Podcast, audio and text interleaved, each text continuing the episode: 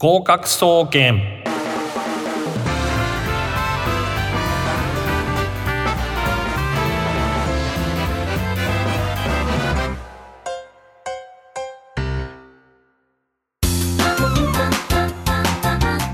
皆さんこんばんは。合格総合研究所略して合格総研の時間がやってまいりました。私は所長兼パーソナリティの渡辺敦です。よろしくお願いします。毎週火曜日19時調布 FM83.8 よりお届けしております。この番組はメインは大学受験生ということなんですがまあ様々な受験あるいは資格試験など目標に向かって頑張っているあなたを応援していく学習応援型バラエティ番組です。スマホタブレットパソコンの方は ListenRadio というアプリをダウンロードしていただけると、えー、この番組聞けますのでぜひ番組にブックマークをお願いいたします。ということでさて本日は7月23日です、えー、7月もあと残すところ1週間というところで夏季講習もスタートということなんですけれども今週もですね先週に引き続きスペシャルゲスト、えー、河合塾古文化講師の和田清先生にお越しいただいてます和田先生、来ました。そうですか。そこはそこはちょっと昭和の斬新が、えー、ありますけれども。え今日もまたいろいろ、はい。えー、前回とちょっと変わった角度からい。ろいろお話していただけるということなんで、まあ前回の反響もすごかったわけですけれどもいいありがとうございます。いろいろなんかメールとかいただいてそうで。はいもうなんですかねあのやっぱりなん固定ファンが先生いらっしゃるんじゃないですかね。割と聞いてましたよみたいな。それもしかしたら僕は昔アイドルやってる時の人たちがいまだに追いかけてる可能性がありますね。なるほど、うん、やっぱもうアイドル追いかけてるとそのあれですかねカリスマ的アウラがこう波及して、その森林浴のようにマイナスイオンのようにこう循環して自分も出ちゃうと。はい、えー、もともとカリスマな感じなんですけどさらに出てしまうということですけれどもまあ先週のお話ですとも7月は、えー、秋だという話だったんですけどもその7月も瞬く間にそうですよね、終わりかけてますけど。多分この7月以上に8月は早く感じるんじゃないかなと思いますよね。時間の流れはですね、うん、まあそうですね。早く感じるのは充実してるって証拠なんですけれど。いい言葉ですね、ね、はい。ということで今週もまたよろしくお願いいたします。お願いします。それでは合格総研スタートです。スタート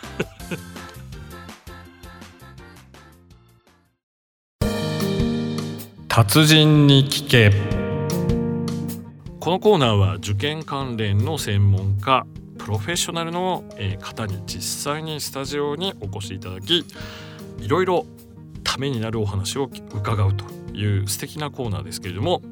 オープニングでお話ししましたようにゲストは先週に引き続きえ河合塾古文化大人気講師の和田清先生です。ありがとうございます。どうもこんにちは。こんばんはということでですね、えー、まあ先週はまあその暦のお話から、はい、風、はい、えー、そして、えー、まあ7月がもう秋なんだよ、みたいなお話をいただきましたけど、はい、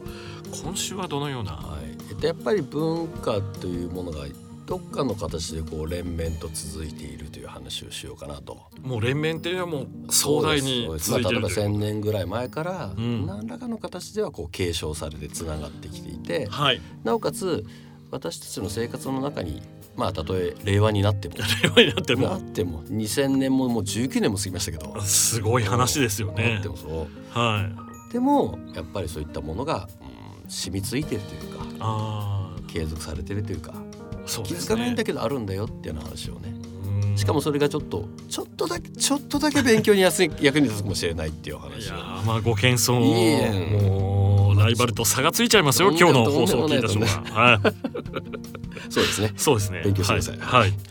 ええ、まあその和田先生も本当にあの人格といいますか人格者でもまあご性格がもう腰が低くてご謙虚な方なんで。もうこの業界いるとですねまあ大したことないことをどやって言ってる人結構いるんですけど。まああれですね。僕は大したことないことを大したことないって言ってるいやいやとんでもないとんでもないとんでもない。ということでどんな話なんですか？脈々と受け継いでえっとね、まあ、じゃあどういうことからにしようかな。まあ例えば私たちの生活の中で、はい、うん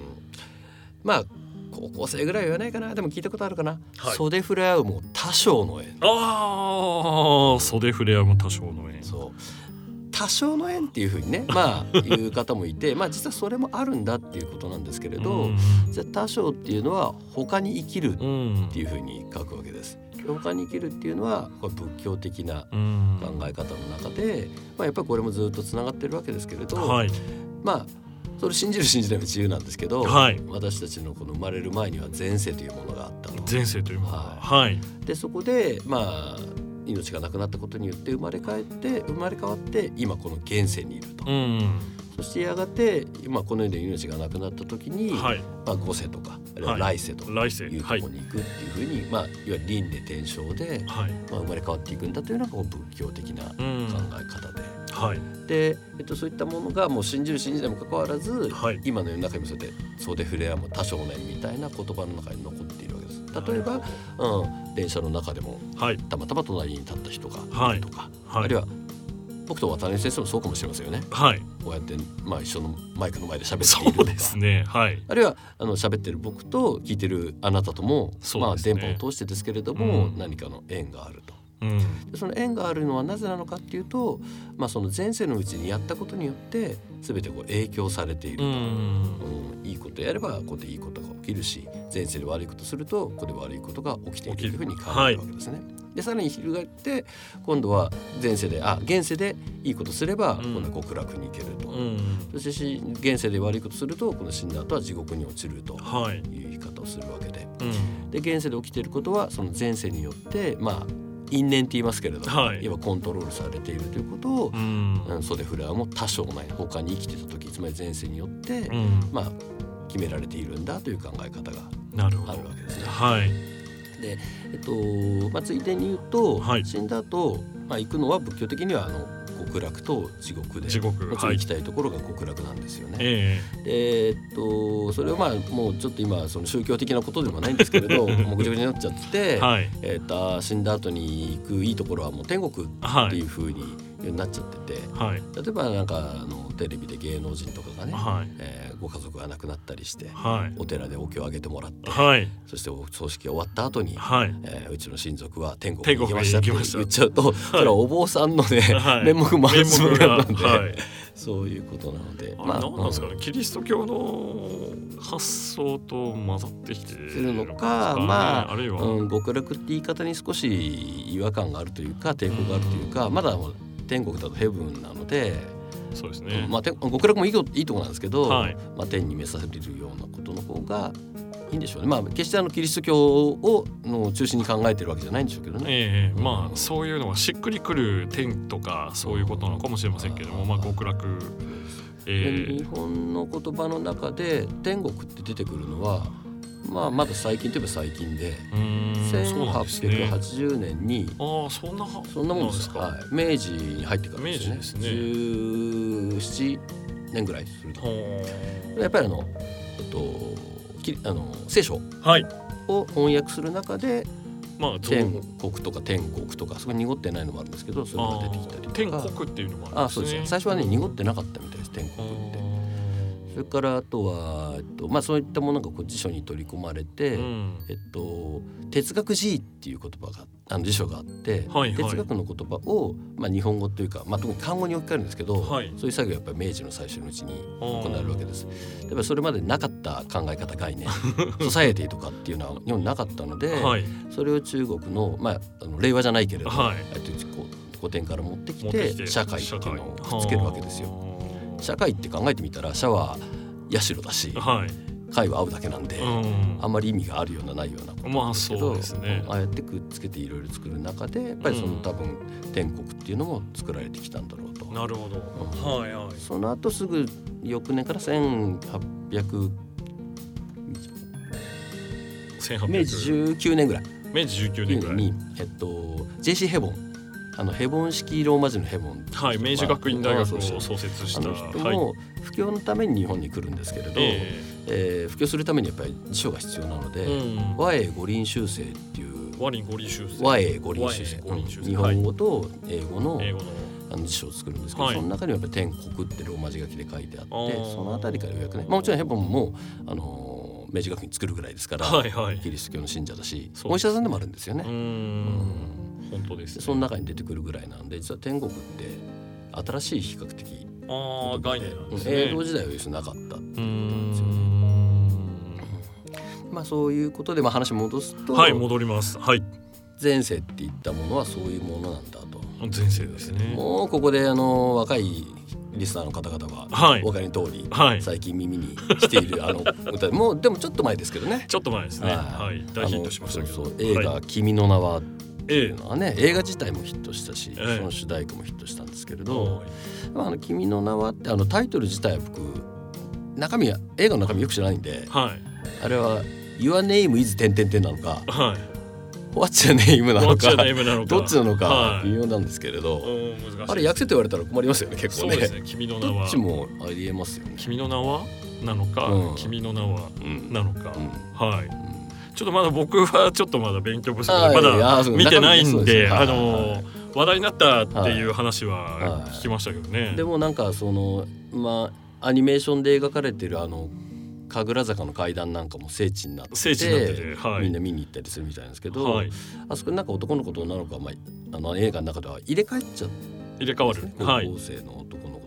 ね、えー、まあ、そんなストーリーなんですけれどもそういったこともまあもちろん話としては奇想天外で、現実にありえないことですけれど、はい、多分ああやって入れ替わるのもいわゆる前世の因縁前世の因縁。によってそういうことが引き起こされたんだろうということでタイトル歌の曲の主題歌のタイトルも、はい、多分前線前前前前世。前前前世ですね。はい。っているんだろうと思うんですけれど。はいじゃああれですかねここでじゃあ早速ですがそうですね、えー、その前前前世ですけれども、はい、えー、聞いていただきましょう、はい、えー、アルビンさんで、えー、前前前世です。どうぞ。達人に聞け。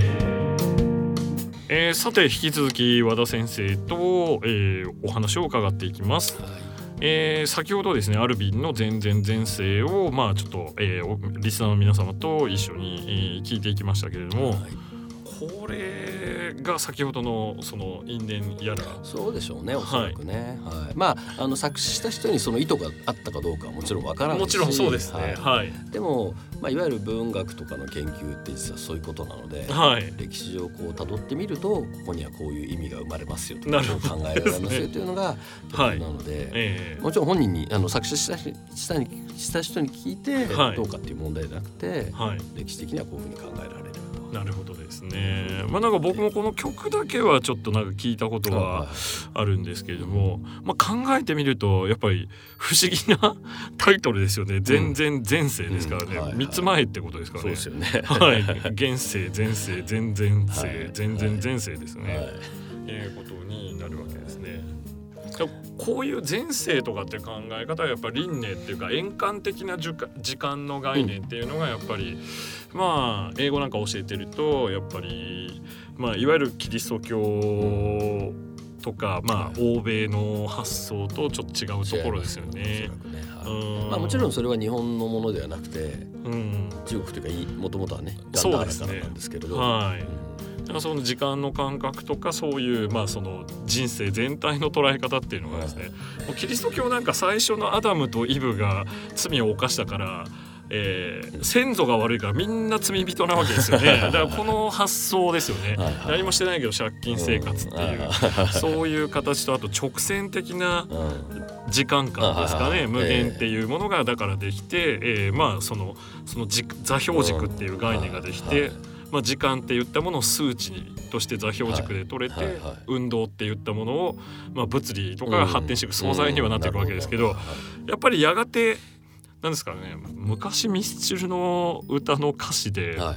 えー、悪なき欲望の果てに誰もが土に帰るならなんていうフレーズがありましたけど、まあ、こう非常になんか仏教的な、ね。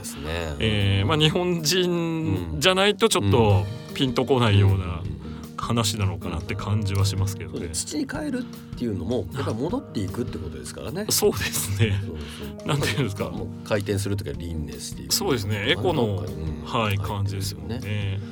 広く言えば自然の中の私たちは一部であって。はい。またいずれね、うんうん、木になったりとかね。そうですね。でまあなんかどうかしてその対象物生き物じゃなくても木や花の立場から世の中を見れるっていう視点が日本人にはあるみたいなんですけど、うん。うん、まあイギリス人の書いた詩なんかを見ると白い花が咲いてるよ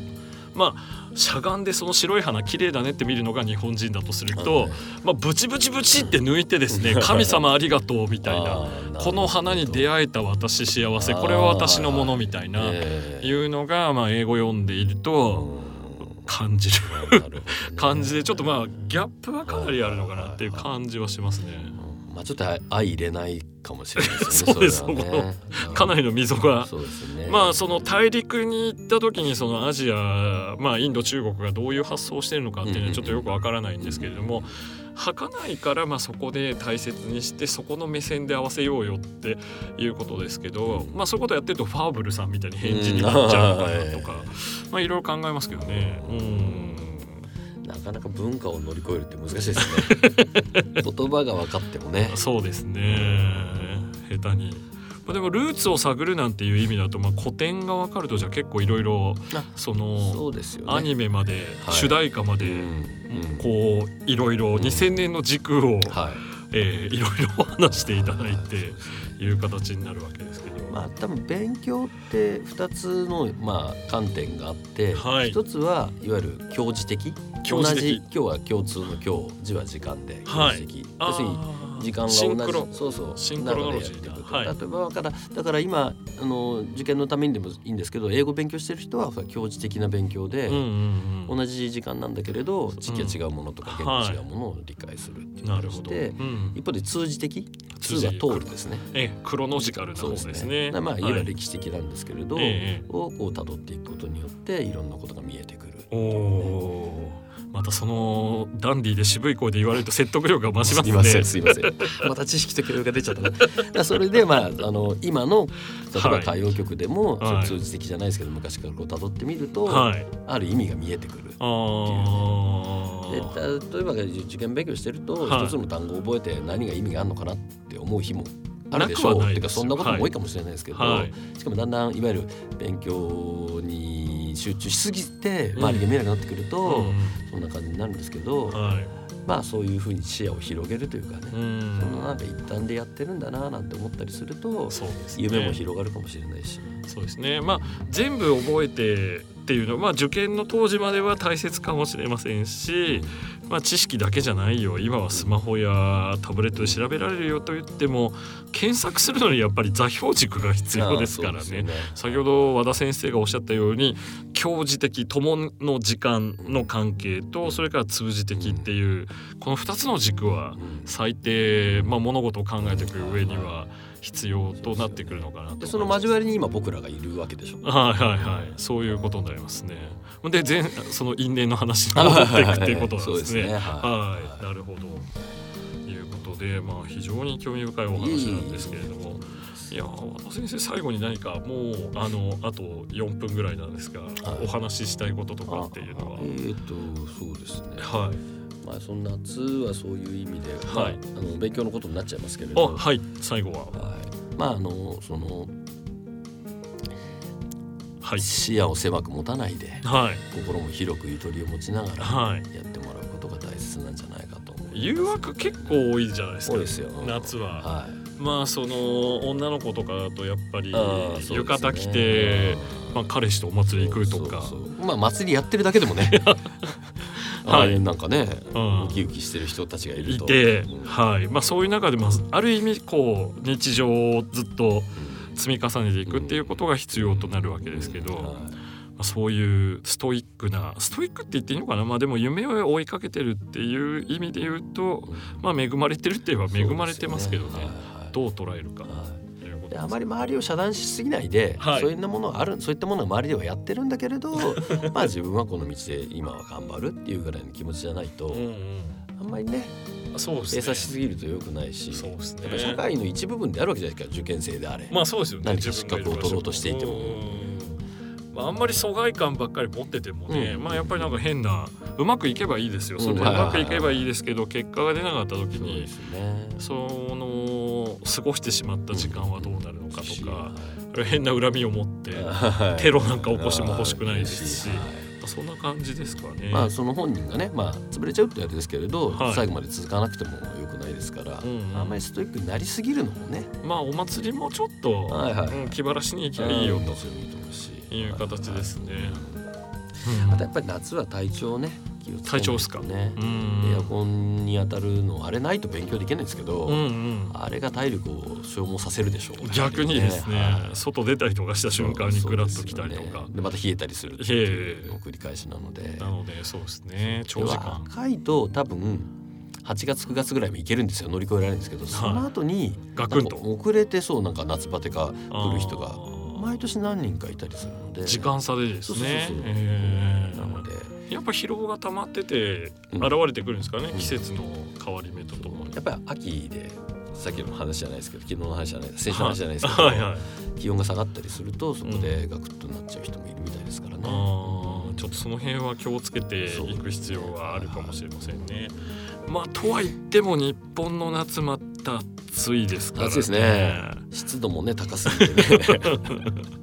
僕よくあのインドカレーを昔ですね食べに行ってたんですけど、はいえー、シャッターが降りてて、はい、インド人がやってる本場のインドカレー屋さんなんですけど、はい、潰れたのかなと思ったら。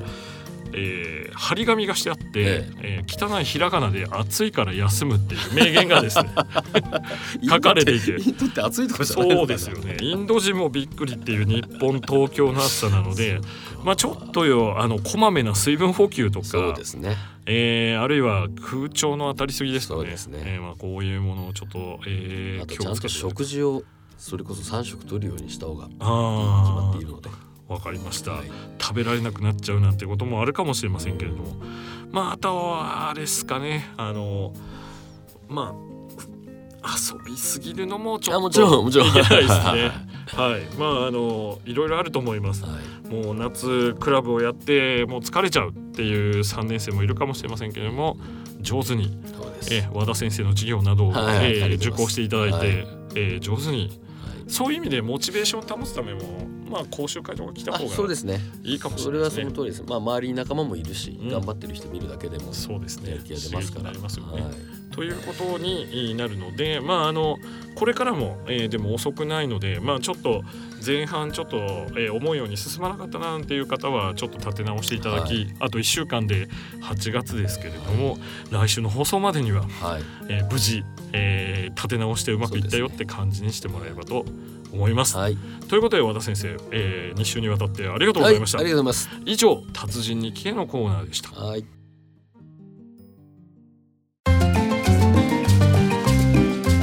そろそろお別れの時間がやってまいりましたさて合格総研ではお便りを募集しております。受験の悩みや相談各コーナーで取り上げてほしいことや番組の感想などどしどし送ってください、えー、宛先申し上げます。メールアドレスすべてアルファベットの小文字で gokaku.music-bunker.com 合格アットマークミュージックハイフンバンカー .com となっております、えー、私が解説しているブログある予備校講師の日常バージョン2これはアメーバブログになります。またツイッターもあります。合格総研、えー、こちらで検索していただくと出てきますけれどもこちらの、まあ、ダイレクトメッセージやあるいは、えーまあ、メールですよね、えー、からでも、えー、まああのお便りをお待ちしております。またですねミュージックバンカーと検索していただくと公式ウェブサイトトップページラジオ番組一覧に宛先へのリンクがございますのでこちらからも送信可能です。さて今